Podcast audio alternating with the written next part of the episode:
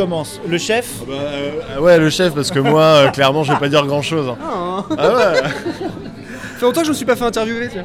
Quelle était la motivation zé- de l'épisode 0 Combien combien il y a eu d'épisodes 0 Des épisodes 0, en vrai, il n'y en a pas vraiment eu. C'est-à-dire qu'on a commencé direct euh, par le premier, c'est le concept de la Tartime qu'on a eu avec Clem mais avec Léo. En fait, on voulait faire une émission tous les trois à la base parce que on faisait déjà des podcasts euh, chacun de notre côté. Enfin, j'ai commencé à faire des trucs, Clem m'a rejoint et on faisait chacun notre truc, chacun de notre côté. Et puis après, euh, vu qu'avec Léo, on se disait qu'on aimerait bien faire un truc tous les trois, et l'idée est venue du coup de faire une émission en se disant ce serait cool de faire un truc genre on prend un thème et en fait chacun traite ça comme ça l'arrange, sachant qu'on a chacun des, des goûts et des, bah, des- des sensibilités un peu différentes et tout. Ah, j'ai remarqué, ouais. Et du coup, c'était un peu le but du jeu de se dire, bah en vrai, c'est cool parce que sur une même émission, on peut avoir euh, euh, Léo qui va nous faire un truc sur de la house, sur, euh, sur de la noise ou sur des trucs, il y a des fois qui vont être un peu extrêmes. Euh, Clem va être peut-être sur un truc, il y a des fois d'artistes de chansons françaises ou autres. Et puis, bah moi, ça peut être un peu aléatoire, euh, je pense qu'il me. En fonction des sujets que je vais trouver qui vont être intéressants par rapport à, ce thème-là. Le plus coton, c'était de se lister en fait des thèmes qui étaient assez larges, pour se dire qu'est-ce qui serait assez. euh, comment dire Qu'est-ce qui nous inspirerait le plus en plus en se disant on a suffisamment d'informations à trouver sur, tel ou tel thème et tiens tel ou tel artiste ça pourrait m'intéresser et du coup on faisait notre émission comme ça en se disant de toute façon euh, le but c'est aussi pour nous de découvrir des trucs et que bah du coup en fait nous on découvre des trucs individuellement et quand on fait l'émission bah en fait le but c'est d'interagir et de voir un peu comment les autres réagissent à, à- à ce Ouais, donc, euh, du coup, vous faites découvrir des trucs les uns les autres Ouais. et aux auditoristes. ouais c'est ça C'est ça. C'était un peu le but C'est ça la jeu. motivation. La motivation, moi je sais qu'un des trucs, mais c'est parce que c'est globalement dans le podcast et même quand je bosse, quand j'écris sur de la musique, c'est de me dire j'aime bien faire un truc qui soit à la fois euh, abouti mais abordable. Dans le sens où je me dis, pour moi, c'est les gens qui connaissent rien, qu'on puisse leur, euh, les intéresser quand même au sujet, et en même temps des gens qui sont intéressés par ce truc-là peuvent se dire ah ouais tiens ça c'est cool, ils ont parlé de tel ou tel truc, et tu vois, je voulais à la fois ne pas avoir un truc trop élitiste et en même temps pas un truc euh, entre guillemets café de comptoir ou euh, tu vois, Oui, voilà. Eh ben allez, santé, À la vôtre. Oh putain, il y a du monde. Merci Alex pour la bière. Pour moi, le but c'était de se dire quitte à faire un truc pour intéresser les gens, faut quand même qu'on ait des trucs à raconter qui soient. Il y, a- il y a du- il y a- il y a des recherches derrière quoi. Et, et du coup, celui qui écrit le plus, c'est toi au final? Ouais, bah on va dire c'est que moi je suis journaliste musical Voilà. à côté, donc j'écris à côté. euh, C'est ça je- J'écris un bouquin, je fais, je fais des podcasts, des trucs comme ça et tout. Il est déjà sorti ton bouquin? Ouais. J'ai écrit un livre sur Chris Cornell qui est sorti euh, en, en avril l'année dernière. Donc j'ai une biographie du, du chanteur de, de Soundgarden, de, de Slade. Donc euh, c'est l'occasion de parler un peu du rock des années 90 et tout. Et euh, c'est le premier bouquin que j'ai écrit et tout, mais, euh, mais un peu, tu vois, dans la foulée de me dire, bah, ce qu'on a fait avec le podcast, ça m'a vachement servi en fait de me dire, euh, réussir à trouver ce truc, de parler à des gens qui vont déjà être passionnés par ça, et en même temps se dire, si j'ai des gens qui connaissent pas trop le sujet, ils peuvent être intéressés par telle ou telle approche, de se dire ça va pas être juste sur de la technique pure ou faire des références à tel ou tel artiste, ça va être plus d'expliquer bah en fait à ce moment-là ces types-là ils ont rencontré et puis en fait ils ont fait cette musique là comme ça et essayer un peu de entre guillemets un peu de simplifier le truc, peut-être de entre guillemets de le vulgariser, mais en gardant quand même tu vois le côté euh, côté passionné aussi du truc qui me paraissait important. Et en quoi ça a influencé ton écriture professionnelle de livres ou d'articles euh, le fait de faire des podcasts avec tes potes? Alors, si tu veux, il y a un truc, c'est euh, déjà ça m'a appris à faire de l'écriture plus orale. Parce qu'évidemment, quand moi à la base je viens vraiment de l'écriture, donc du coup tu te dis quand tu commences à faire de l'oral, quand t'écris pour de l'oral, t'as forcément des formulations, des trucs, ça t'apprend du coup à être euh, plus euh, synthétique, à savoir justement quelles informations il faut vraiment que tu mettes en avant. Et surtout par rapport à de l'écrit, c'est un peu les moments où tu fais sur l'intonation de ta voix ou sur certains trucs, c'est les moments où il faut vraiment que tu mettes en avant, savoir mettre des pauses pour te dire bah là en fait là tu parles aux gens mais il faut aussi leur laisser le temps d'écouter derrière. Donc c'est vrai que c'est un jeu en fait entre les deux qui m'a vachement qui m'a vachement servi quoi. Quelque chose qu'on néglige beaucoup, c'est que quand on écrit euh, ses lancements, quand on écrit son podcast, Ouais. on ne pense pas oral ou même euh, les fictions. Ouais, Les fictions, il y en a beaucoup qui ne pensent pas que ça va être euh, quelque chose qui est écouté c'est ça. et non pas lu. Et c'est c'est vachement important ce que tu dis. C'est, si tu veux, mais c'est marrant parce qu'on en reparlait tout à l'heure, un truc, c'est que là où on s'en est bien sorti, c'est qu'on a, on a fait tous les trois de la musique. Et on s'est rendu compte, le rythme. Pas la même musique. Non, pas la même musique, mais en même temps, tu vois, ce qui est marrant, c'est qu'au niveau du rythme, c'est un truc hyper important. Ouais. Et en fait, de la même façon que quand t'écris, faut que tu trouves un rythme d'écriture quand t'es à l'oral, en fait, comme dans de la musique, c'est savoir euh, utiliser les silences, savoir justement des fois quand il faut accélérer, quand il faut plutôt ralentir, quand tu laisses le temps aux, aux gens d'écouter pour que toi-même, en fait, quand tu réécoutes ton truc derrière, tu fais Ok, si c'est pas moi qui l'avais fait, je, je serais quand même euh, attrapé par le truc en disant au moins je. Ou l'inverse. L'inverse, c'est. L'inverse. Ah oulala, si j'écoutais ce que je suis en train de dire, je Eh. l'aurais pas fait pareil. Et, et voilà, et du coup c'est ce truc, et tu vois même, euh, c'est euh, même au, au niveau du montage, parce que c'est vrai que Le montage très important, ouais, c'est clair. c'est, moi je sais qu'on on fait beaucoup de montage, mais on fait pas de montage. euh, Ah. Enfin, C'est un scoop ça. non mais attends, on fait. un scoop. Il y a beaucoup de montage en tartine ta culture. Ouais, alors aussi parce qu'à la base c'est parce qu'on fait pas mal de formats courts qui sont beaucoup plus narratifs, donc là c'est Oui, vrai que oui, le montage est beaucoup plus précis. Mais même quand on fait des émissions, tu vois, les, les, les, les- les gros, les grosses pauses, les grosses hésitations, les moments en charge, tu fais je vais pas garder. Il y a certains podcasts, moi ça me surprend, qui se permettent de dire oh bah tiens, attends je vais pisser ou euh, attends j'ai cherché un truc à bouffer et tu fais bah non mais garde pas ça en fait. Et en fait, si tu, tu, veux. tu fais du podcast comme tu aimerais l'entendre. C'est ça. Voilà. Et en fait, si tu goût. veux, le truc, c'est. Je suis toujours ce truc de dire faire un podcast convivial, pour moi, ça me paraît important quand tu fais une émission. Mais il faut pas que tu perdes de, de vue, mais c'est con, tu perdes d'oreille un peu que des gens vont t'écouter. Alors, vous venez d'entendre des flûtes en carotte, en pommes de terre ou en radis. Donc, avec une carotte de bon, cette taille-là à peu près, vous ferez à peu près 7 à 8 notes. Ou sur une patate, je crois que c'est un petit peu moins. Bon, je suis sûr que ce pouvoir de tout rendre flûtable sert à quelque chose, peut-être un appôt à maraîcher, je sais pas, mais bref. Merci. Et il y a certains podcasts comme ça que j'ai pu écouter, des, genre des interviews, des, des- discussions. Je me suis dit, je suis embarqué pendant une demi-heure comme ça. Et puis a un moment où je me rends compte qu'en fait, ces deux personnes, en fait, elles parlent toutes seules. Ah, je suis d'accord avec toi. Et ce 100%. truc- et Faut ce truc où tu oublier fais- qu'on est écouté. ouais. Et voilà, et ce truc au moment je me suis dit, c'est con parce que c'est intéressant, mais là j'ai l'impression d'entendre deux potes qui partent ensemble. Vous faites pas une émission. C'est en fait vous faites une discussion, c'est juste que c'est enregistré. Et du coup je trouve qu'en tant qu'auditeur, il y a un moment où tu fais. Bah ta déconcentration elle peut venir hyper vite. Déjà quand c'est un bon podcast, ta déconcentration elle peut venir hyper vite. Donc là je trouve qu'il y a D'où la règle des 70%. Tu veux dire le. Bah, il y a énormément de podcasts qui sont écoutés en, à- en grosse majorité jusqu'à 70%. et Il y a 30% qui, Ouais. qui n'est pas écouté, ce qui est dommage. Mais ça, après, tu vois, c'est un truc que je me suis toujours dit, c'est euh, le. Chacun a ses euh, affinités un peu sur quel temps d'écoute te correspond selon quel format. Tu vois, par exemple, je me dirais, si je veux faire un format vraiment narratif et tout, où ça va être vraiment écrit, où il va y avoir une musique d'ambiance, machin et tout, je peux le pousser à peut-être une demi-heure si c'est vraiment complet. Mais voilà, c'est vraiment, pour moi, c'est ça, ça, c'est quand tu fais vraiment un fat épisode. Sinon, ça va être du 10-15 minutes, tu vois. Mais par contre, sur des formats émissions, je trouve que de la même façon, faut pas que tu fasses trop court parce que sinon les gens ont pas le temps de vraiment de se mettre dans l'ambiance, de s'habituer au truc. Et en même temps, je trouve qu'il y a un moment où il faut pas que ça aille trop loin non plus. Après, comme je disais, chaque... Ah, il y, a- il y a un public pour chaque chose. et voilà, et c'est pour ça, que je disais, c'est chacun a ses affinités là-dessus et tu fais. Moi, c'est pas forcément comme ça que je le ferais parce que c'est pas comme ça que j'en écoute, mais en même temps, je le comprends très bien. Et pour moi, du coup, on en revient à cette question de rythme c'est tu fais. Si t'es prêt à te faire un truc qui va durer une heure et demie, deux heures, trois heures, en fait, c'est comment tu, comment tu découpes, comment tu vas dire, on va mettre des transitions, est-ce qu'on va partir à une... Il faut quand même que ton truc, il soit. Il y a un minimum de script.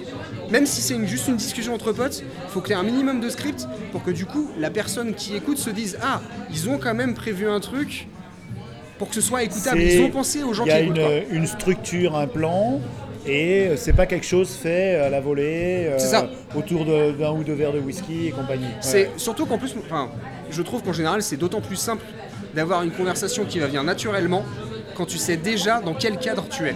Si tu as déjà posé les bases de dire euh, là c'est l'intro, là on va parler de ce truc là, là c'est machin qui va faire, ou j'en sais rien, qu'il fasse une chronique, ou même si c'est vraiment un truc très simple, le simple fait d'avoir un cadre, je trouve que ça te simplifie énormément les choses pour que Ah ça oui. se fasse naturellement en fait. C'est clair. Mais euh, le truc, c'est que ce qui est intéressant aussi, c'est de savoir euh, est-ce que vous vous passez vos propres papiers à l'avance? Non, pas du tout. Ça, c'est important. Ouais. Parce qu'on joue un peu sur la surprise aussi. Bah ouais, sinon, c'est pas intéressant. On n'a jamais, euh, tu vois, autant des fois, même tu vois, les, les sujets qu'on a utilisés, à chaque fois, chacun donne son titre. Mais en plus, à chaque fois, on essaie de faire des titres, euh, soit avec des jeux de mots, soit des trucs un peu mystérieux. Enfin, c'est histoire de dire, ça parle de quelque chose, mais en fait, potentiellement, personne va savoir de quoi ça parle. Et en fait, de se dire, on se partage nos chroniques, ça que- ça incite, tu vois, à, Ouais, la curiosité. Ouais, ça. Mais on va pas plus loin. Et ce qui fait que nous, mutuellement, on sait pas trop de quoi on va parler. Et c'est ce qui est d'autant plus intéressant. Tu vois, là, on on a fait l'émission, on a fait le live là. euh, Excellente. Je savais pas du tout. Est-ce que c'est pas un petit peu votre meilleure émission En, alors, Il va me sortir le numéro 26. Non mais le truc c'est que non mais non mais en, en termes de live, je pense que c'est vu que là en plus les lives qu'on a fait avant étaient un peu plus courts. Celui-là on a vraiment eu plus de, un peu plus de temps. Bon euh, on va dire euh, tout le tout le dispositif était rien, fait rien que pour nous entre guillemets. Donc c'est vrai que tu as ce côté de se dire de toute façon on fait nos trucs, on a le temps qu'il nous faut et puis on est donc on a chacun pris le temps et c'est vrai que moi j'ai senti que les trois chroniques étaient quand même assez étoffées, on s'était bien amusé. Quand on a fait des jeux, les inter- ce qui est hyper cool quand tu fais du live comme ça, c'est aussi de pouvoir avoir des interactions qui vont se faire et de se dire bah en fait ce qui compte c'est que le public soit réceptif. C'est une partie de ton taf à toi aussi de faire en sorte que le public soit réceptif. Et bon, ça dépend aussi eux en face, comment ils ont envie d'interagir au Non, truc. mais vous avez bien écrit, vous avez super préparé. À mon avis, vous avez passé beaucoup de temps. hein. Alors, qu'est-ce qu'on définit comme une chanson? Euh, C'est quand il y a des paroles. Dans ce cas-là, est-ce que Camel est une chanson Extrait numéro euh, 3. Baume Camol est un médicament réservé à l'adulte. Bah non Alors, Il n'y a pas des couplets c'est avant pas une chanson J'ai Alors, envie d'écrire le morceau de Camel. donc non, c'est pas quand il y a des paroles. Alors, est-ce que c'est la durée? Non plus, parce qu'on parle de musique, pas de pâtisserie. Il y, a, il y a pas mal de taf. y a Euh, c'est ça aussi qui fait que. bah, c'est aussi pour ça que c'est la dernière. C'est ce truc de.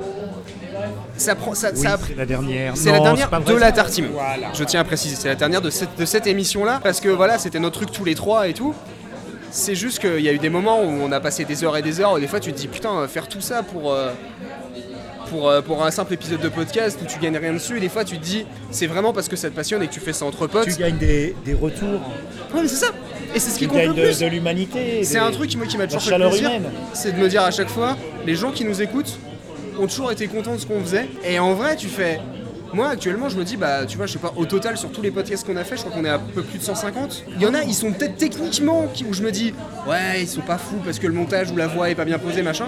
Mais sur ce qui a été fait Le et ce qu'on a proposé, et de se dire, et, et les retours que j'en ai eu derrière, bah, ça a toujours été positif. Et en fait, c'est ce que je garde à chaque fois, c'est de me dire, du moment que moi, je, je suis content de ce que je fais, ça va se ressentir pour eux. C'est pas, euh, je dis pas ça de façon euh, égocentrique, c'est plutôt de se dire, je pense que si toi-même tu fais un truc qui te passionne et tu le fais avec cette passion justement, en te disant tu vas aller jusqu'au bout du truc qui t'intéresse, bah ça va se sentir derrière. Quelqu'un c'est qui est pas sûr de ce qu'il fait, évidemment, en fait les gens en face vont peut-être dire ah ouais peut-être bof. Et en- alors que si t'es sûr de, de, de- de- de tout ce que tu vas raconter et de, de toute le ouais, la passion que tu mets dedans, bah derrière en fait les gens vont être potentiellement plus réceptifs quoi. et je trouve qu'il y a rien de plus fun que de trouver des gens qui vont dire ah je connaissais pas du tout mais c'était cool. Ouais, voilà. C'est vraiment le truc. euh, C'est déjà ça de gagner. hein. c'est. Mais tu vois, genre avec Léo, c'est ce qui est cool, c'est qu'il y a eu plein de trucs qui m'a fait découvrir ou qui nous a fait Ah découvrir. bah surtout lui, oui. et, et de se dire, je trouve ça trop bien parce que même des gens qui me disaient Ah ouais, c'était particulier ce qui nous a passé. Tu fais Et trop bien parce qu'en fait, euh, sinon vous auriez jamais entendu ce genre de truc et vous Voilà. n'aurez jamais, jamais eu la perspective. Peut-être que vous auriez dit Oh, ça c'est un peu trop violent ou c'est un peu trop extrême ou j'aime pas trop. Mais en fait, vu qu'il vous explique ça en mettant un peu de contexte, un peu de perspective, bah ça vous permet en fait de au moins de trouver ça d'avoir enfin de comprendre pas forcément d'apprécier c'est pas forcément quelque chose qu'ils vont forcément écouter derrière mais au moins ils Alors ils oui, moi je vois ça comme euh, des, des points de culture. Ouais. Par exemple, on n'a pas lu toute la comédie humaine ou tous les Rougon-Macquart, mais on sait que ça existe. ouais Et on est, on, on est moins bête euh, Ouais. et on a des références. Même pop culture, Ouais. même dans la pop culture, la musique c'est de la pop culture bien sûr. part. Et c'est vrai que de savoir que les Simpsons existent, on n'a pas vu les 20 saisons, mais on sait que South Park, euh, South Park, Simpson, tout ça, ça fait partie de, de la pop culture et donc vous nous aidez à avoir des références. Et de nos jours, si je puis me permettre cette longue digression, il y a même des, des chaires dans les écoles de commerce où euh, des gosses qui n'ont pas accès, et je te parle pas de, de gens qui sont défavorisés, Mm. je te parle de gens qui justement sont trop favorisés Ouais. et à qui on a donné une culture entre guillemets, entre guillemets, entre guillemets avec un grand C, Ouais. Et qui, qui ne vont pas savoir parler le langage de la rue parce qu'ils n'ont pas de pop culture. C'est. Oui, c'est si tu veux, c'est marrant parce que je me rappelle avoir eu cette discussion. Alors, je vais pas faire une énorme analyse là-dessus, mais sur le côté un peu, Allez, voilà la thèse. sur- entre guillemets, un peu sur le côté élitiste du truc. C'est ça. Et en fait, se dire c'est con parce que en fait, la musique populaire, moi, c'est aussi pour ça que ça me passionne sur la musique. Par, rapport- même si tu vois, j'adore le cinéma et trucs comme ça, il y a d'autres formes d'art que, que je trouve intéressantes, mais il y a des fois, tu es aussi conscient qu'il peut y avoir une certaine barrière parce que tu connais certains codes, tu as certaines références, tu sais comment certaines choses sont faites. Si toi, tu as eu la possibilité de faire de la musique, d'apprendre des trucs, d'aller à des concerts, j'en sais rien, ça te met déjà un certain avantage par rapport à d'autres personnes et tu fais, faut aussi être conscient de ça. Faut aussi être conscient de se dire que la musique populaire, du coup, étant un truc accessible, et vu que la musique c'est un truc très viscéral, c'est du ressenti, en fait, entre guillemets, qui es-tu toi pour juger que telle ou telle musique, elle a plus de valeur?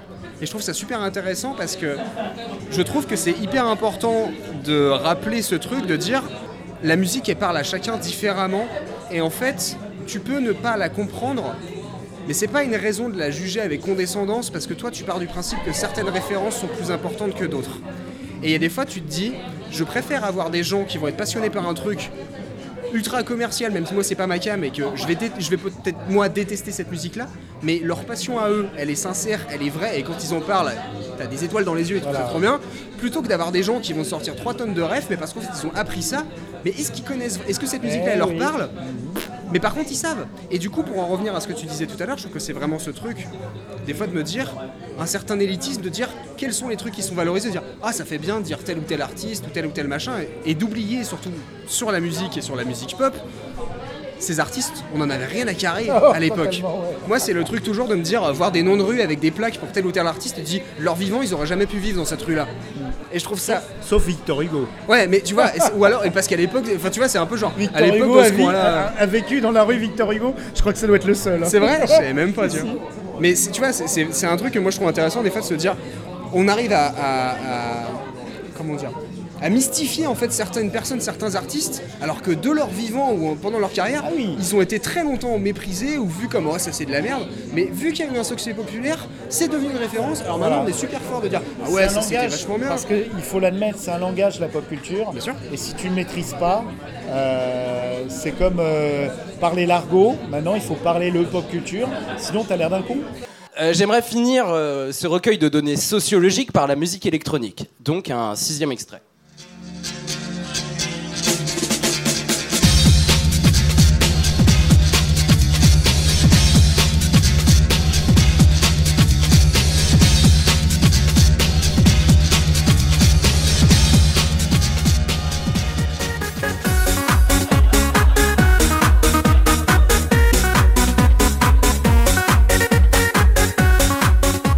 Préféré le premier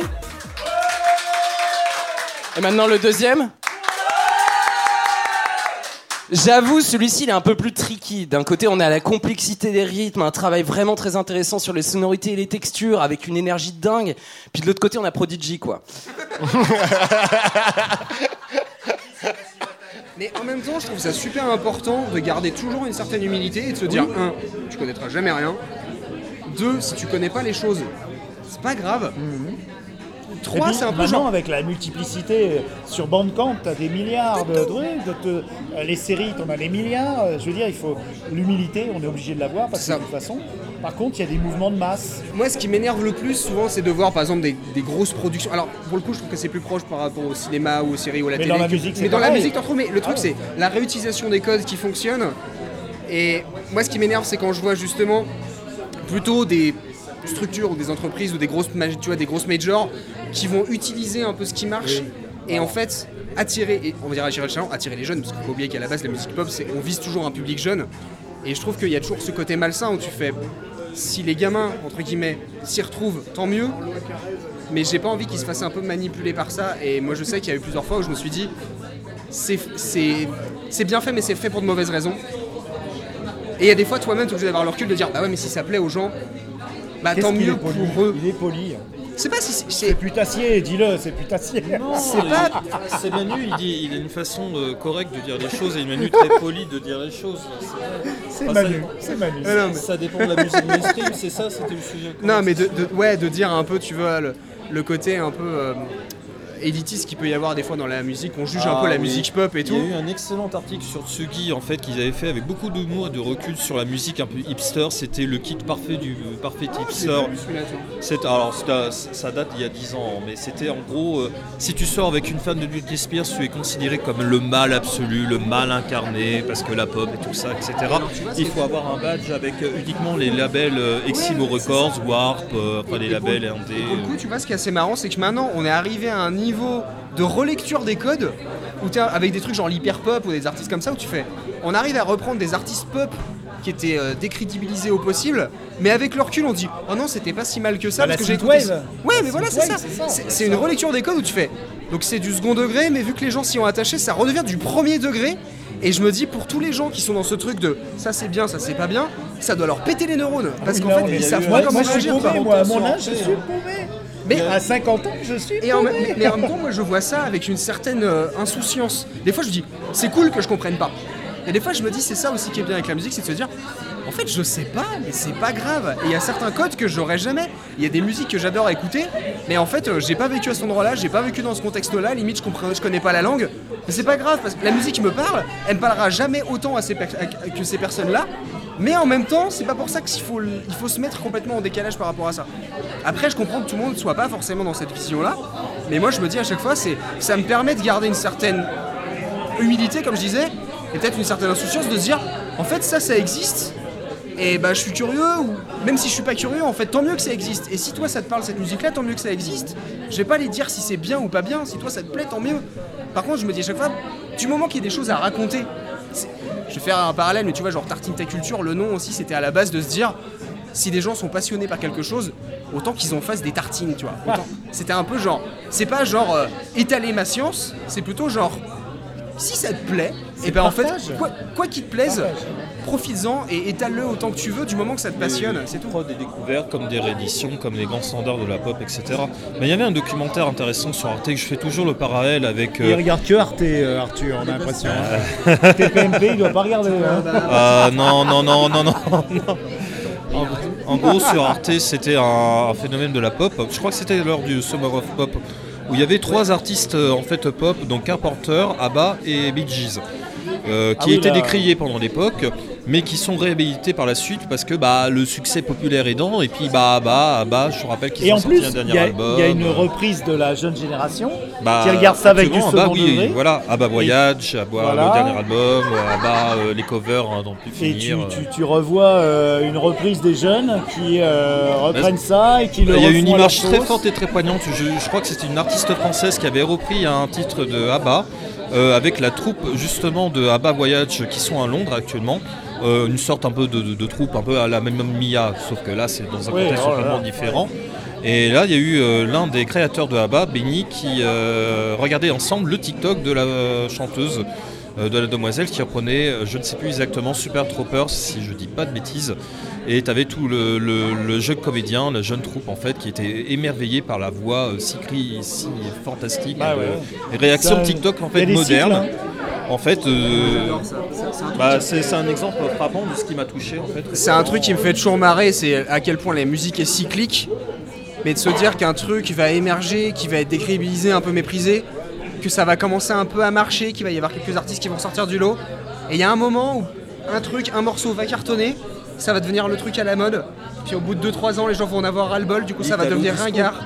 Il y a eu un excellent. Non, mais- euh, Et, et du coup, et- et quelques années après, les gens font Ah, j'aimais bien, t'as un truc de nostalgie, mais t'as aussi un revival d'une nouvelle génération qui dit Putain, Ah c'était bah, cool. le, le parallèle de l'île disco, c'est ça, c'est en gros le grand succès populaire critique, enfin d'abord le succès underground, ensuite le succès public, ensuite le trop-plein avec Sabrina, etc. Le côté ringard des années 90 et un revival à la fin des années 2000-2010 avec la nouvelle génération qui reprennent.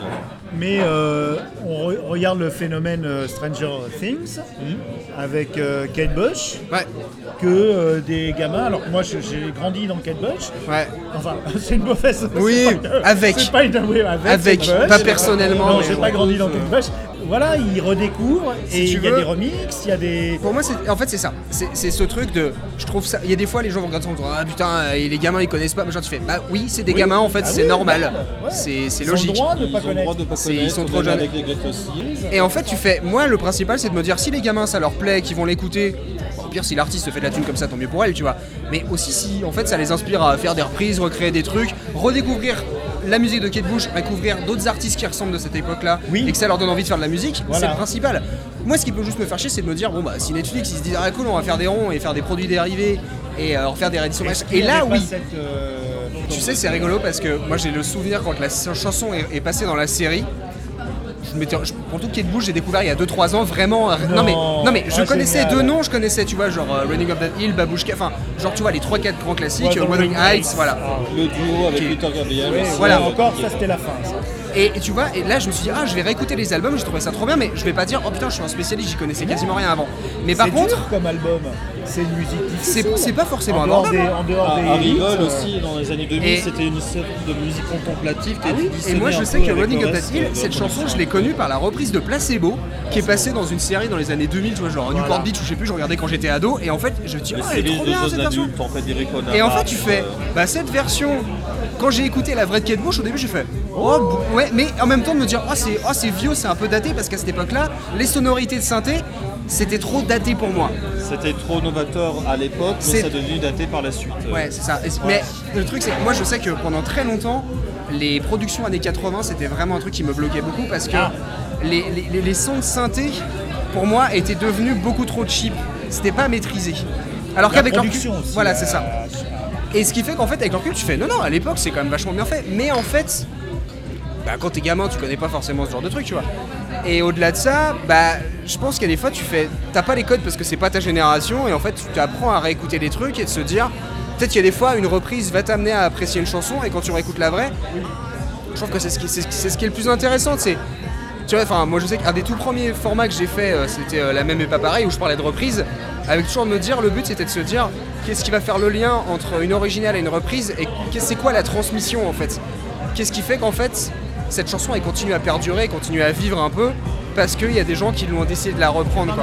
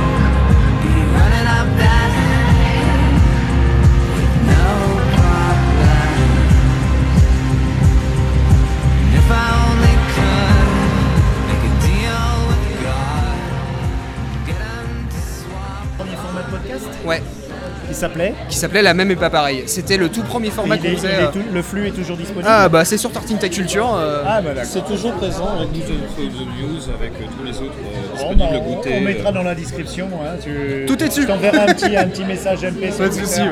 Pas de soucis. Et alors, tes, tes- tes acolytes il, y en a- il en reste un Il en Tu reste vois, deux Clément est là et Léo est Clément là. est là, d'accord. Va Bon, ils ont aucun intérêt, on est d'accord, je les interviewe pas. Tu, tu peux leur demander, mais ils sont un peu secondaires dans l'histoire. hein. euh, Si tu veux relancer Léo sur un magnifique sujet qui va faire un rapport avec le futur épisode, tu vas faire le rock californien et le, le rock Ah ouais, épique mais là- des FM euh, et là il va le perdre. ouais. Je peux te trouver des Sur trucs, Bon je suis Jovi. sûr que Léo va détester. C'est... Ouais, ouais, ouais. Et je sais, Parle-lui de Florent Pagny, tu vas voir, il va. par lui de, de Brian Adams, par lui de Toto. Ah non, euh, alors non, Brian Adams, moi j'aimais bien. Bah moi j'aime bien. Mais... Moi, les grêlés, j'aimais bien. J'aime J'ai bien réécouté du, du, du- Il y a- entre guillemets, du vieux Brian Adams Il et il y a des trucs intéressants. Mais... Ouais, quand même, faut admettre. Plus que Bon Jovi, hein, largement. Oui, mais le problème de Brian Adams, c'est qu'il sera toujours connu pour euh, deux chansons les plus sirupeuses du monde, tu vois. Oui, qui était la fin de sa carrière, celle de Romain Les Bois, là, qui est horrible. Ouais, ouais, aussi, qui était un titre inédit issu d'un best-of qui n'était pas issu d'un Mais. Cuts Like a Knife, toute cette époque post-Bruce Springsteen, qui était excellente. C'est la transi... Bah, je fais juste une parenthèse là-dessus, mais c'est un peu tous ces artistes aussi. des années 70-80 qui avaient un côté très rock et qui en fait, vu qu'ils étaient aussi parfois dans un truc un peu glam, sont devenus de plus en plus pop et ça, au fur et à mesure, t'as l'impression qu'on retirait une couche de rock dedans. Et ce qui fait qu'en fait, tu fais. Tiens, on parlait rapidement parce que Léo parlait de Bon Jovi tout à l'heure. Tu sais, c'est comme Scorpion. Il y a plein de trucs de Scorpion que j'adore. Oui. Il y a un moment dans Scorpion où tu fais. Bah, vu qu'ils font des balades romantiques, euh, années où 90. ça devient beaucoup trop. Bah, cucu quoi. Et en même temps, tu peux après. Moi, je sais qu'il y a des morceaux cucu, des balades. Ça me parle parce que je me dis, putain, c'est trop bien fait. C'est gnangnan, mais c'est trop bien fait. En Axel même- Rudipel, en fait, un artiste allemand, un guitariste allemand de renom qui, qui sort sans arrêt des albums, mais bon, lui c'est un prolifique en fait, alors pas connu peut-être du grand public, Voilà, voilà. mais c'est quand même Arthur, un. Arthur nous parle des trucs. euh, Axel Rudipel, Ah bah, c'est un des, des artistes émergents hard rock euh, allemand depuis fin des années 80. hein. Il a sorti, je crois, une quinzaine d'albums où euh, il est emmené à son 16e euh, récemment. Donc, euh, Qu'est-ce que vous voulez nous dire sur celui-là? Bah, parce que c'est un côté grand au niveau des balades, balades Ah, très, très très, très. Rock euh, FM. euh, Alors Rock FM mais à un niveau encore plus élevé, c'est l'Allemagne. hein. L'Allemagne il Ah, digère l'Allemagne. tout, il digère tout au niveau Rock FM etc. Ils sont- le mulet, il digère le mulet. Euh, pas tout à fait. Enfin la, la Suède aussi avec Dust FM Ouais, en fait, aussi. euh, le mulet était vraiment partout. hein. C'est très important. Je-. J'ai pas connu l'époque, mais j'ai vu beaucoup Mais- de photos dans mais plein de Axel pays où tu fais, Rudipel, ah ouais, c'était c'est- partout. Ça, c'est la faute de MacGyver, ça, on l'oublie jamais. Bah, C'est en tout Richard cas, Dean Anderson a popularisé le mulet à la fin des années 80. merci Stargate. Oui, Non, MacGyver, pardon. bah, plus MacGyver là pour le coup. Oui, dans Stargate, il l'avait pu. il Magnum était, euh, aussi. euh, Non Magnum Euh, non. Magnum, non, il avait la moustache. Non la moustache et la chemise californienne. J'étais plus attiré par le rock Et californien. ça, ça c'est très sexe, faut l'admettre. Euh, oui. Il n'y a pas beaucoup de sexe dans Tartine la culture. On a fait un épisode sur la musique sexuelle. Si si c'est fait. Et je te conseille notamment la musique que Clem a fait dans cet épisode où il nous parle de Pierre Bachelet. Il a fait la musique?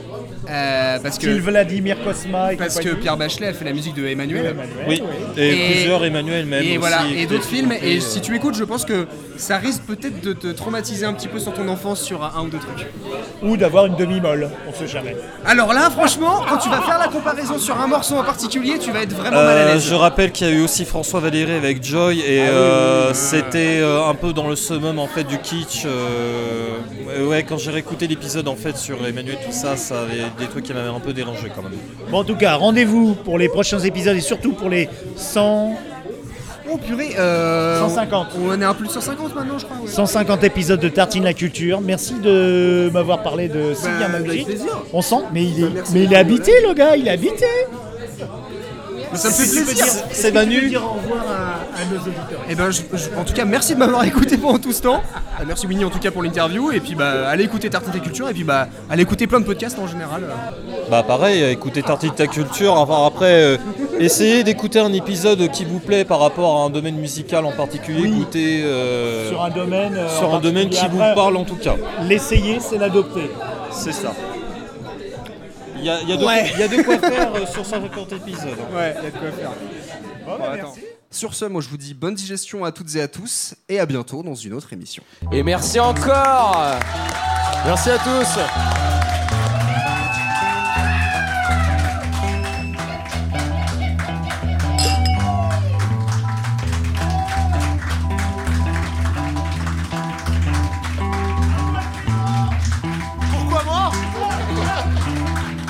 Que tu es très beau. J'ai l'impression qu'on est à la fin du journal, tu sais. Alors, euh, du coup, bravo, félicitations, les news se sont bien passées. Écoute, euh, Après 30 ans d'antenne Après 30 ans